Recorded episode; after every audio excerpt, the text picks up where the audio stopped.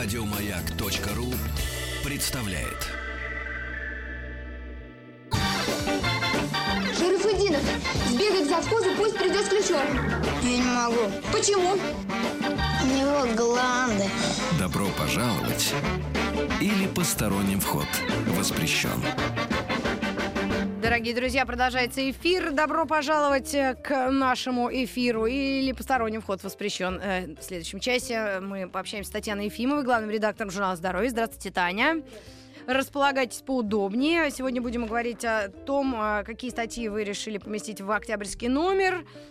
Юль Высоцкая на обложке. Симпатичная девчонка, конечно. Да. Ну, а а что у нас еще интересного происходит? Внимание, друзья. Я должна обязательно это сказать, как моя бабушка говорила. Давайте пообедаем, чтобы свободными быть.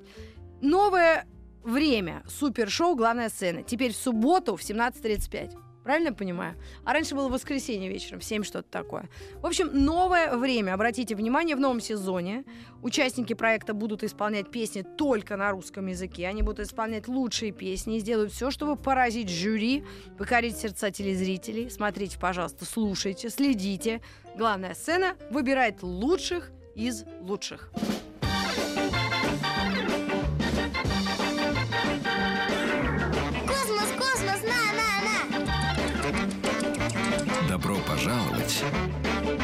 Посторонним вход воспрещен. Татьяна Ефимова, здравствуйте. С Здравствуйте. приездом вас Спасибо. и с Спасибо. новым номером. Я не понимаю, а э, сентябрь еще на дворе, а уже октябрь номер. Ну, так, Всегда с вы идете, движением он, э, опережая. о, да, он немножко попозже появится, ближе все-таки к октябрю в продаже, но тем не менее мы сегодня все равно можем поговорить о самом интересном, чтобы к моменту, когда он появится в продаже, уже люди знали, Где чего им ловить. от них ждать, Мгм. чего им от него ждать. Хотя я для вас несколько э, новостей припасла. Вдруг вы как-то сможете их прокомментировать. Э, Назвали... А, нет, назвали время наступления зависимости от сериалов. Может быть, этот стоит как-то рассмотреть. Не знаю, есть у вас, нет. Потом, ученые поняли, почему некоторые люди видят все в дурном свете. Да что вы, нет, не слышали, Ну ладно, и почему уже Я в интересно. следующей части как раз эм, после новостей задачу своих, чтобы поискали вообще на эту тему. А, да, не все овощи способствуют снижению веса, предупреждают диетологи. Да, это Ну, совершенно верно, знали. потому что есть, да, так же, как не все фрукты, бананы, допустим, да, они же очень с высоким э, гипогликемическим индексом, и если на одни бананы, так можно... Да, можно и, Да, можно и, да. да. Так что вот, а Поэтому картошка тоже, в общем, много-то не, не не съешь, хотя рекомендуется, вкусно, хотя конечно, вкусно, да. Но для снижения веса, вообще, вот э, если мы об этом заговорили, у нас в этом статье, в этом номере очень интересная статья одного американского диетолога, который разрабатывает в том числе и рацион питания для астронавтов. Вот. И главный ее посыл, она очень популярный, очень модный диетолог. э, Главный ее посыл в том, что, ребята, ни в коем случае никаких диет. Никаких диет. Что самое плохое, что вы можете сделать для своей фигуры, это сесть на какую-нибудь диету.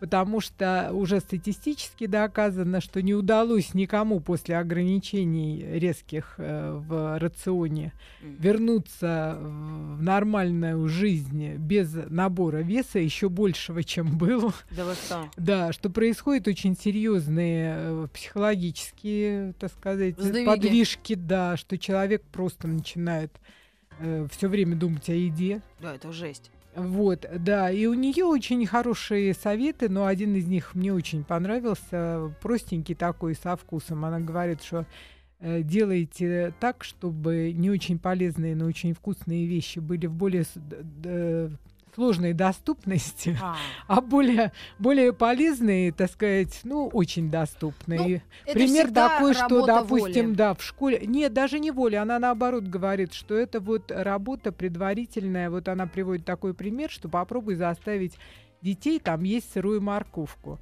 Если им э, дают там даже салаты где-то в Мгм. школах, все обычно это все выбрасывается. А если в ожидании, там, допустим, обеда есть какая-то предобеденная пауза, и они сидят, ждут, когда им дадут еду, и ставят просто чищенную морковку Да, э, очень на даже стол, схрумать. все это сметается Да, да, да, да, да. моментально. Вот. И э, вот, пожалуйста, пример, так сказать.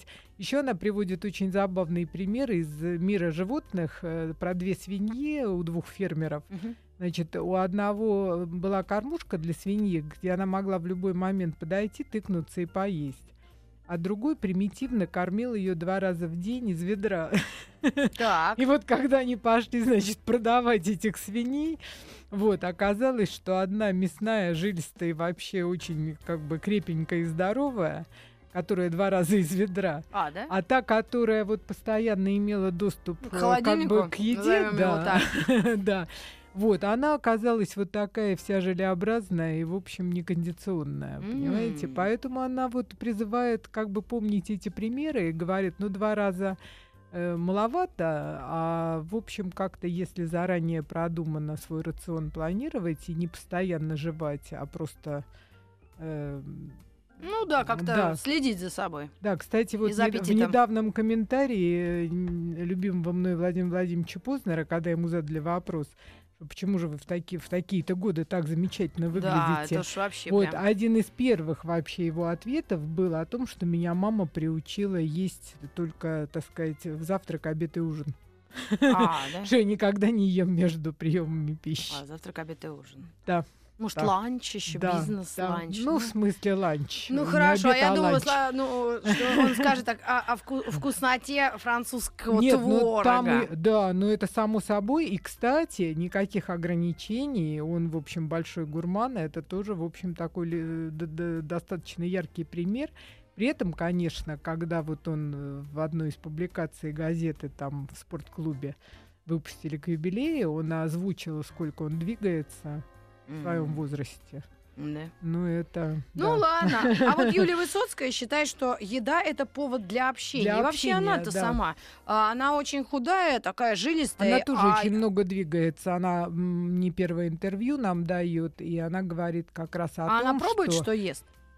Э, я думаю, что очень мало. Да, я о том и говорю, потому Да, что да, я видела один мало. раз ресторанного критику, Да. критика, э, женщину. Она реально, ну, я вообще д- спросила, ты не беременная? Она говорит, нет. И очень обиделась на меня. С Нет, тех пор но мы у не них общаемся. же так же, как, э, как бы у сомелье и у дегустаторов вина, да, не пьют, а полоскают рот и Ну, выплевывают. это вообще. Вот приблизительно то же самое. Когда это уже профессиональное, то это, То это совсем можно другое. держать. Конечно, А, а вот, конечно. э, кстати, еще новость одна была о том, что Роспотребнадзор, по-моему, э, одобрил инициативу, чтобы продавать алкоголь с 21 года. Вот журнал здоровья, может быть, свое мнение выскажет в вашем лице. И, и тут мне были сообщения, говорят, что за бред. У людей по двое-трое детей уже к 21 году, а выпить им нельзя. Но это не аргумент, мне кажется. Если бы они Ну, не выпили, у них это детей было обще- меньше. общепризнанная э, как бы практика европейская. У меня был случай, когда молодого человека на моих глазах, которому было уже 22 года, вот с бутылкой пива в супермаркете в Финляндии попросили предъявить паспорт. Вот, потому что до 21 года у них даже пиво не продают.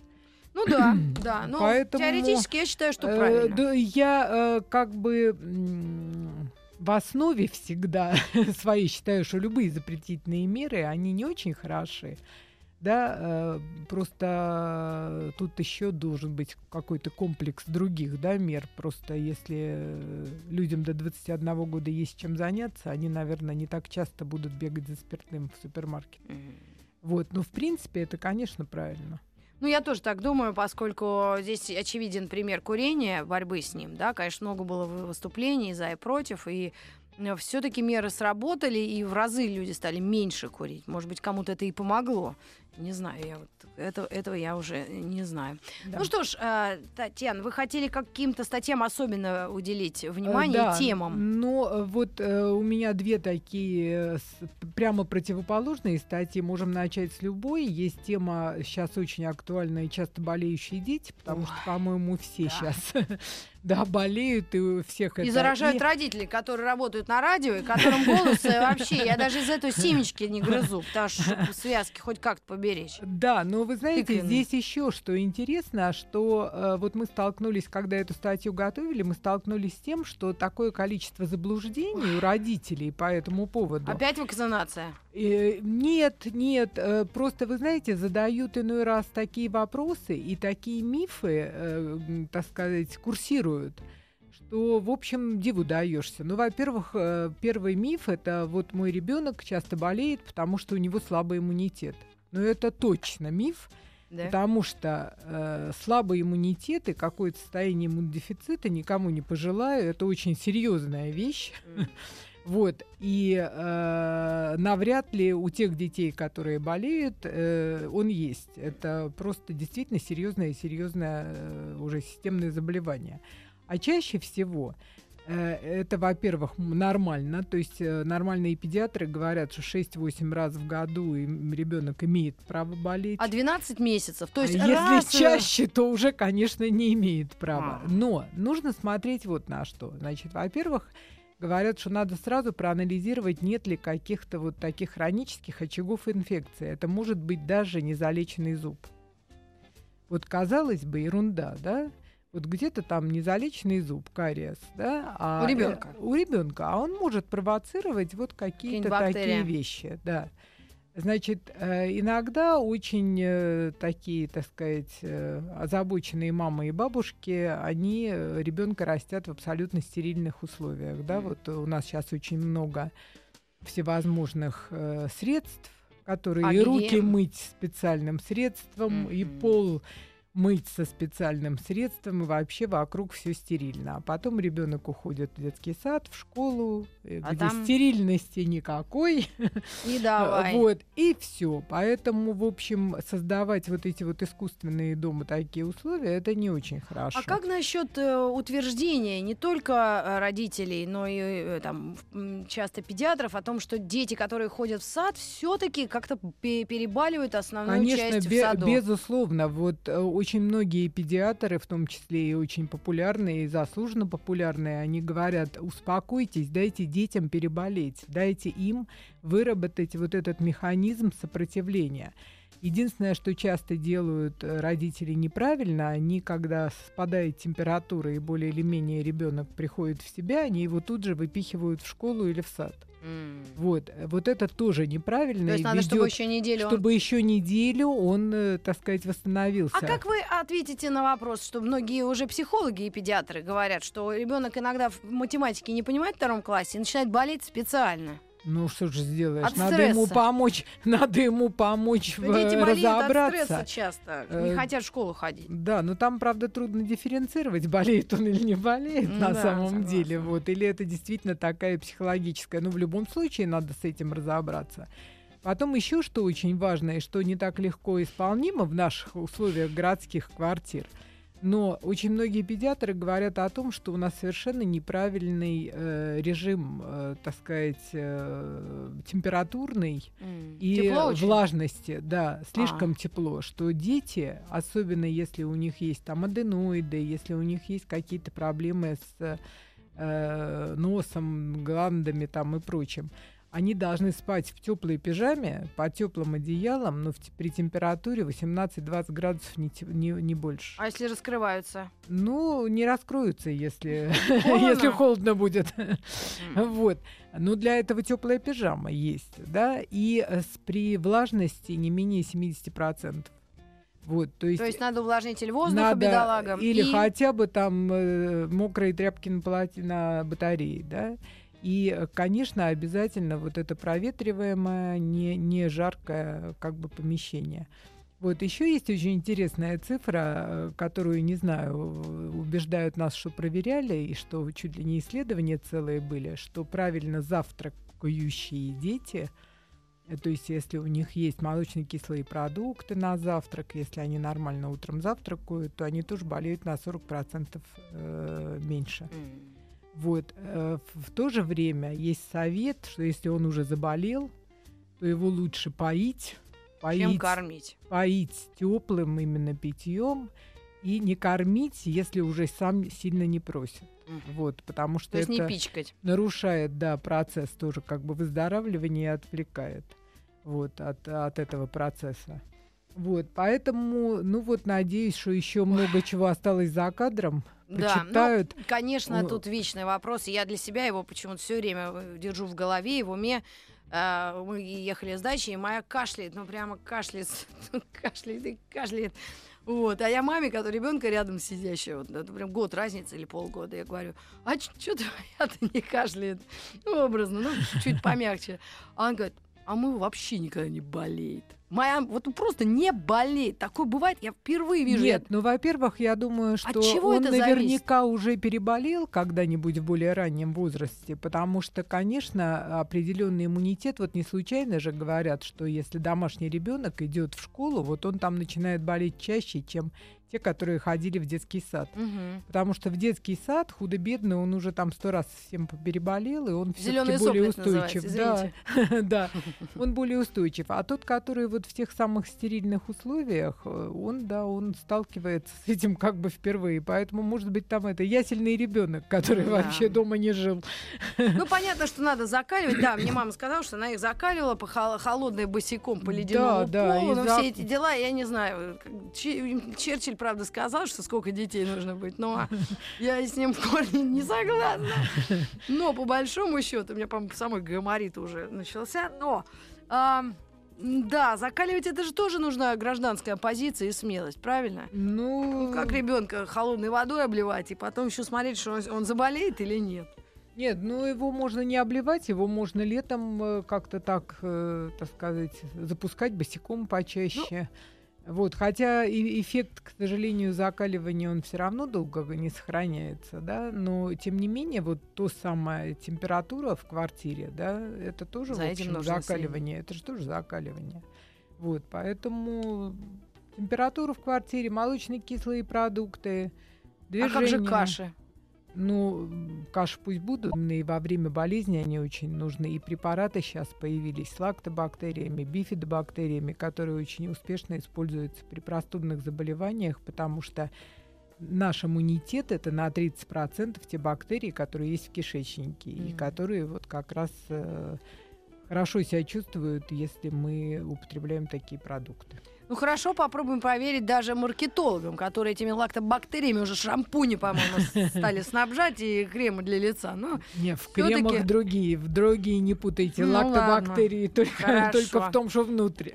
ну что ж, тема а, болеющего, часто болеющего ребенка, но вообще нужно на него обращать внимание. если- если Конечно, конечно, без фанатизма. Без фанатизма. Хорошо. А вот моя любимая тема, мы можем ее начать э, так затронуть и потом переве- перевести. Вообще, э, 12 мифов о гипертонии. Я Да. помню свою бабушку, у которой давление вечно было 300. и Я ничего не понимала. У меня всю жизнь в комнате пахло миновазином. Она что-то им растирала, кряхтела. Ну, была такая, ну, не полная, ну, нормальная. Ну, такая чуть полнее, чем нужно, наверное. Была очень хорошей бабулей, но она жила не здесь. И когда она в Москву приезжала, то у нее было 400 давления. Она чуть-чуть со мной пыталась как-то посидеть, поинтегрироваться, и потом уезжала обратно к себе на юг. Ну, 400, я думаю, что Ну, я это было образно. уже, да, это уже был Нет, неправильный ну, то, что тонометр. 200, 220 там и 250, я да. помню с детства эти цифры. Что это вообще такое? Я жду, когда меня что-то накроет, или это вообще у всех? Нет, значит, смотрите, на самом деле, почему гипертония считается очень коварной болезнью? Потому что, когда она начинает развиваться, вот ты жил-жил с давлением 120 на 80, Мгм. да, и было все хорошо. Даже по пятницам. А потом, да, а потом вдруг там у тебя 130, вдруг голова болит. А мне недавно Да? 160 было, 90. Вот, голова болит. Нет, не болит. Уже, да, а вот когда не болит... Это еще хуже. Это еще хуже. Девочки, держите меня! Нет, ну просто, может, мерили не тогда, потому что это уже другое, это другая, так сказать, крайность, когда есть люди, которые так боятся, когда постоянно меряют себе давление и только еще больше пугаются, и еще больше оно повышается. Ой, давление надо мерить э, три раза в день, если у вас есть подозрение, что его надо мерить, М. не чаще, чем три раза в день, э, абсолютно в спокойном состоянии, не в стрессе, не после праздника и приема на грудь.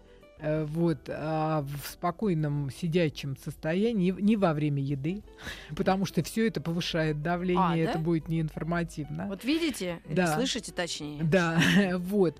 И если оно начинает повышаться вот уже 140, это уже как бы первая стадия гипертонии. Почему ее специалисты очень не любят? Потому что по мере повышения этого давления у вас, в принципе, не начинает возникать каких-то очень неприятных ощущений. То есть у вас может не болеть голова, у вас вообще может ничего не происходить, а в один прекрасный момент произойдет инсульт. Ох ты ж, ежик. Вот, почему Я просто её- хотела что сказать. Почему ее называют осталась. такой тихой, тихой, не то гадкой? Но м, э, как раз мы обсудим, потому что есть люди, вот э, я слышала не раз, когда э, на неделе э, 120 на 80 как раз, которые надо, да, по-моему, или на 70 даже, что-то На такое. 80. А вот в субботу, Да, воскресенье повышается. уже все намного хуже. Об Ну, этом это- можно Но это поговорить. на самом деле не так страшно, потому что как после физических нагрузок, естественно, давление повышается, потому что организм должен с ними справляться и обеспечивать кровоток правильный, и так и после определенного развлечения. Ну и самые крепкие люди, судя по всему, это стюарды и стюардессы, ну и космонавты, и летчики, потому что реально у нас есть подруга, она вообще не унимается. У нее уже с- 40 плюс, и она, ну просто ее дома нет. Оказывается, она б- бывшая стюардесса. Ладно, к вам вернусь совсем скоро. Мы поговорим о здоровье. Главный редактор журнала «Здоровье» у нас в гостях Татьяна Ефимова. Оставайтесь с нами. Оглянитесь вокруг. Какие вам корпуса понастроили, какие газоны разбили. Дети, вы хозяева лагеря, вы. Добро пожаловать или посторонним вход воспрещен. Добро пожаловать. И мы обсуждаем здоровье. Главный редактор журнала «Здоровье» Татьяна Ефимова у нас в гостях. Остановились мы на гипертонии. Ну, не на нашей, по-моему, Да. Слава богу. Пока. Но чтобы закончить с этой нездоровой темой, я что хочу сказать, что очень важно, чтобы э, понимать, э, что почему она такая нехорошая, Да эта ужас. гипертония, потому что она травмирует сосуды, и там откладывается холестерин, и потом вот все эти ишемические так сказать, болезни сердца, инсульты, они подкрадываются уже угла. свободнее из-за угла. Вот, поэтому э, что надо делать? Э, ну, во-первых, существует такой золотой стандарт, что у мужчины должна быть талия не больше 100 сантиметров, у Ой, мы женщины не больше это навязать, 87. но- Вот, потому что реально возрастает потом э, как бы риск. И, кстати, на первых стадиях, когда просто повышается давление вообще, очень эффективны простые изменения в образе жизни. То есть надо чуть-чуть меньше соли, чуть-чуть больше двигаться и чуть-чуть похудеть. М. Вот, и уже, в общем, можно так э, надеяться на то, что не доживешь до препаратов. А если уже дожил, то их придется пить почти все время.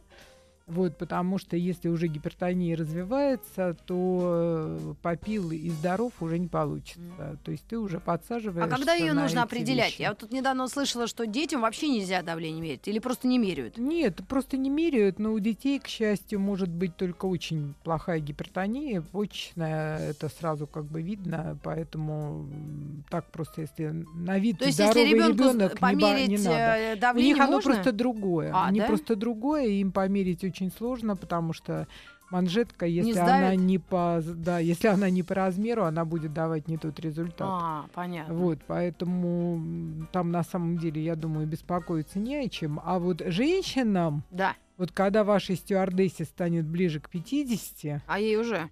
вот, ну я думаю, что она столкнется, она столкнется. Ирочка, привет!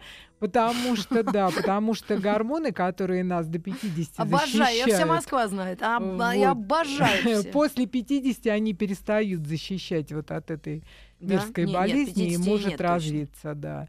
Поэтому э, лучше, в общем, так следить, следить за давлением. Ну, не знаю, за всем следить, за едой следи, за фигурой следи, за давлением следи, за модой Нет, за следи. едой как раз За мужем следи. Помнишь, говорит, он у тебя гуляет. Пусть гуляет, он тепло одет. Ну, не знаю, не знаю. Ну, подумаем, вообще жуть. Э, Ну, а с другой стороны, вот я насчет рака четко говорю, что надо это дело, конечно, профилактически э, интересоваться. А вот гипертония, думаю, будет что будет уж, я не знаю. Или, ну, невозможно Нет, ну на самом жить. деле это тоже неприятная вещь. Зачем? Лучше все-таки. Подстраховаться. Конечно. Я вот знаю семьи, которые в старшее поколение как бы ушло по причине гипертонии раньше, чем нужно, а Мгм. дети уже зная, что есть такие риски. А 83 это раньше, чем нужно? э, Ну, это, наверное, уже более-менее.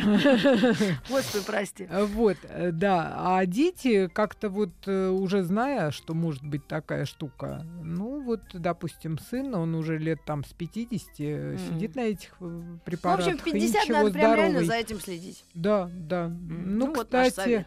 да, кстати, это, в общем, сейчас очень модно, всякие чекапы в зависимости от возраста, да, что когда лучше проверять, чтобы быть здоровеньким. Ой, кстати, тут недавно новость была, я хотела, чтобы вы были с нами, меня три, ну, в понедельник, что ли, когда разрешили медики э, сексом заниматься после инфаркта. Ну, это же инфаркты тоже разные бывают. А, да? Э, Это бывают- не зависит Да, конечно. от красоты избранницы. Абс- Вообще, на И самом возраста деле... избранника. На самом деле, это же вот старая-старая советская школа, когда эти несчастные после инфаркта там лежали и доходили до кондиции, так что вообще Гуляли встать не по, по могли. просекам. Наоборот, не гуляли. Наоборот, а потом вот уже, потом уже как бы ближе к, на- к нашему веку, М. вот, э, поняли о том, что нельзя долго держать э, в обездвиженном состоянии от несчастного человека, и наоборот, э, А. Активность, потихоньку да, и нужна? тренова- Да, конечно. Я М, знаю случаи, когда человек через э, две недели после инфаркта играл в большой теннис. Юрий? Нет? Нет, не это мой муж. А, да? А, хорошо. И да, прошло много-много лет и ничего. У нас есть несколько сообщений про поводу, конечно, алкоголя. Тут много очень отзывов. Давайте тогда и в армию с 21 года брать. А я согласна, кстати. Как вам могут эти юнцы там что-то разобраться в подводной лодке, которая вообще да, ну, с трудом вообще понятно, что Ну, это. ассоциация вообще, конечно, такая правильная. Ну, Мне тоже кажется. Чем старше люди, тем они, ну, все-таки в голове что-то остается. Так, мне пожелали здоровья. Ага, спасибо большое, Сазонов Владимир. Так, дорогая Рита, пожалуйста, проверьте кровь на железо и витамины группы В. По себе знаю, что давление от этого очень зависит. И принимайте растительный женский гормон, берегите себя. Тоже что-то я... Ну, я не от этого... Я в эфире. Это Ну, впрок, совет, впрок, спасибо Рита. Нет, иногда реально думаю, все, конец. Я даже сегодня была записана к кардиологу, самому лучшему в мире человеку. Его даже фамилия Алексей Свет. Я про него все время говорю. Вот, он главврач Пироградской. И не могла мне там по работе что-то надо было. И, представляете, вот сердце не так важно оказалось, чем что-то по работе.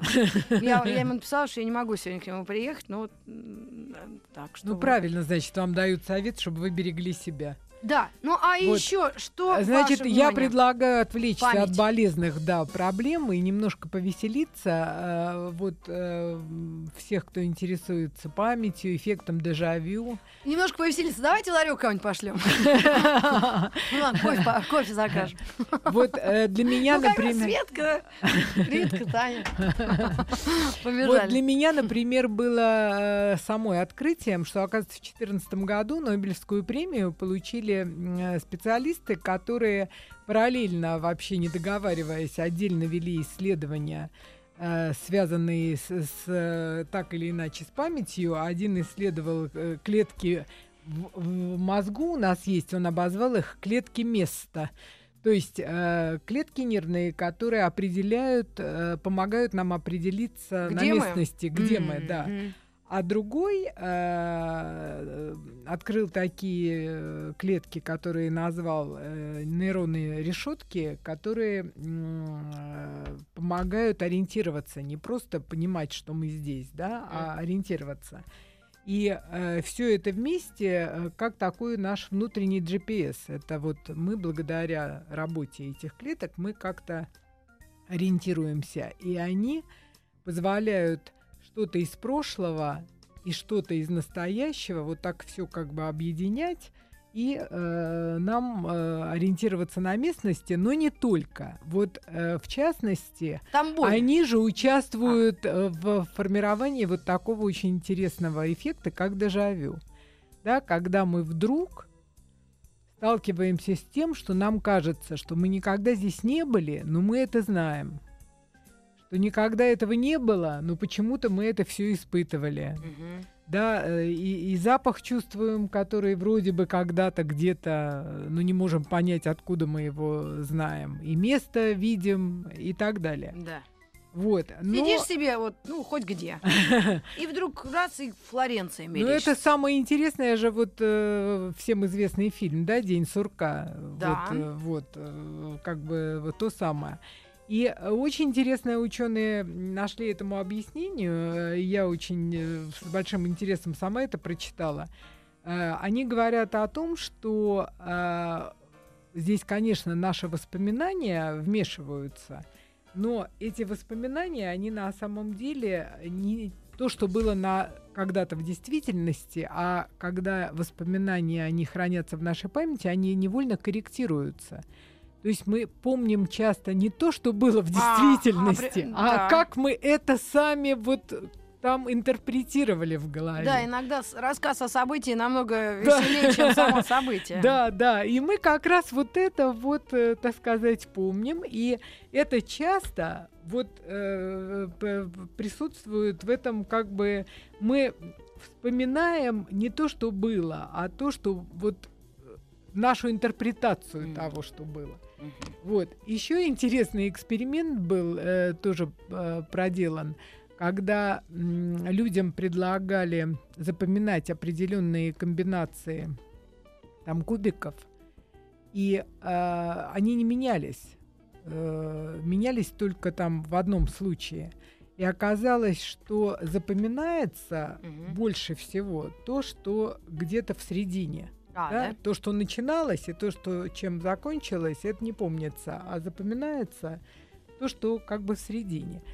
И э, вот это тоже очень интересно как бы для памяти, даже для, наверное, обучения, да, что э, ты должен где-то там что-то ты читал, читал, читал, читал, Мгм. потом перед экзаменом ты тоже судорожно прочитал, Да. но важно, чтобы была вот эта Историю вот стадия, да, государства и права стадия зарубежных стран средняя. за ночь. Да. Это отлично, я помню, был опыт. Да, ну на самом деле. Да, ну У на меня самом снится деле. до сих пор. ну, Таблички эти. Ну вот видите, э, Междуречье. в правильном, в правильном, значит, это читали в правильном режиме. Может быть, не знаю. Но хотя осуждают это, и сейчас очень много разговоров о памяти, потому что информации больше. И Да. либо ее нужно беречь, либо нужно как-то к ней относиться с пониманием и стимулировать. Ведь раньше, ну, все знали про таблетки нотропил какой-то. Я не знаю, он остался или нет. Остался. Э, я- насколько он вреден, вообще никто не знает. Там побочные есть или нет. Ну, я помню, что если кто-то тупил, все говорят, иди попей вон этого венгерской снабдоби. Вот, и все нормально. И еще вопросы к памяти. Сейчас тайм-менеджеры говорят, что, ребята, так- такое количество информации, но действительно пишите списки, что-то, может быть, и не надо в эту память загружать, да? Почему Да. я помню, э, э, что я сдала в химчистку 8 там этих э, блузочек, вот. А зачем мне это надо? Я могла записать или ну просто это не нужно. Нет, ну это тоже п- палка о двух концах. А другие говорят, что надо все не помнить. тренировать. да, что надо да, тренировать. А эти говорят, нет, надо беречь. Но единственное утешительное, что тоже открыли ученые, что очень прочная мимолетная память.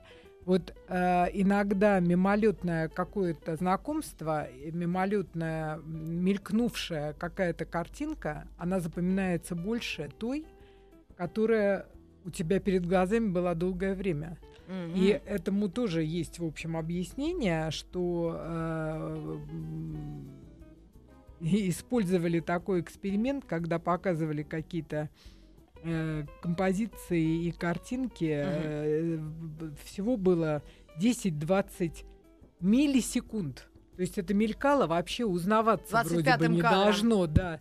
Да, но тем не менее, э, вот это восприятие было намного более ярким и эффективным, чем вот оно вот э, долго-долго как бы стояло и мелькало. Друзья, ну Вот. давайте скажем спасибо. Вот Спасибо. Ну, я от лица наших слушателей э, вам скажу. И мы обязательно еще коснемся, да, темы здоровья. Ну, через Конечно, неделю. потому что на самом деле э, очень много всего еще интересного э, И осталось. еще я хотела, конечно, очень большая тема, не знаю, э, о лейке- сегодня день борьбы с лейкемией, чтобы люди, кто не, ну, у кого это происходит, держались, ну, хоть, хоть звоните нам сюда за моральной, материальной поддержкой. А те, которые озадачились, чтобы это не бросали. Знаете, я вот опережу даже немножко события. Мы в ноябрьский номер готовим э, большую статью, большой материал о донорах, М. и в том числе о донорах костного мозга. Ой, это вообще А, жуткое вот, дело. э, да, и э, среди, люди. среди, да, среди э, нас очень много таких, которые Еще и не э, афишируют свои фамилии. Да, да, это делают, поэтому, в общем, это, конечно, очень важно и очень радостно, что такие номере. Люди есть. Да. Спасибо всем и до завтра. Спасибо. Спасибо. Еще больше подкастов на радиомаяк.ру.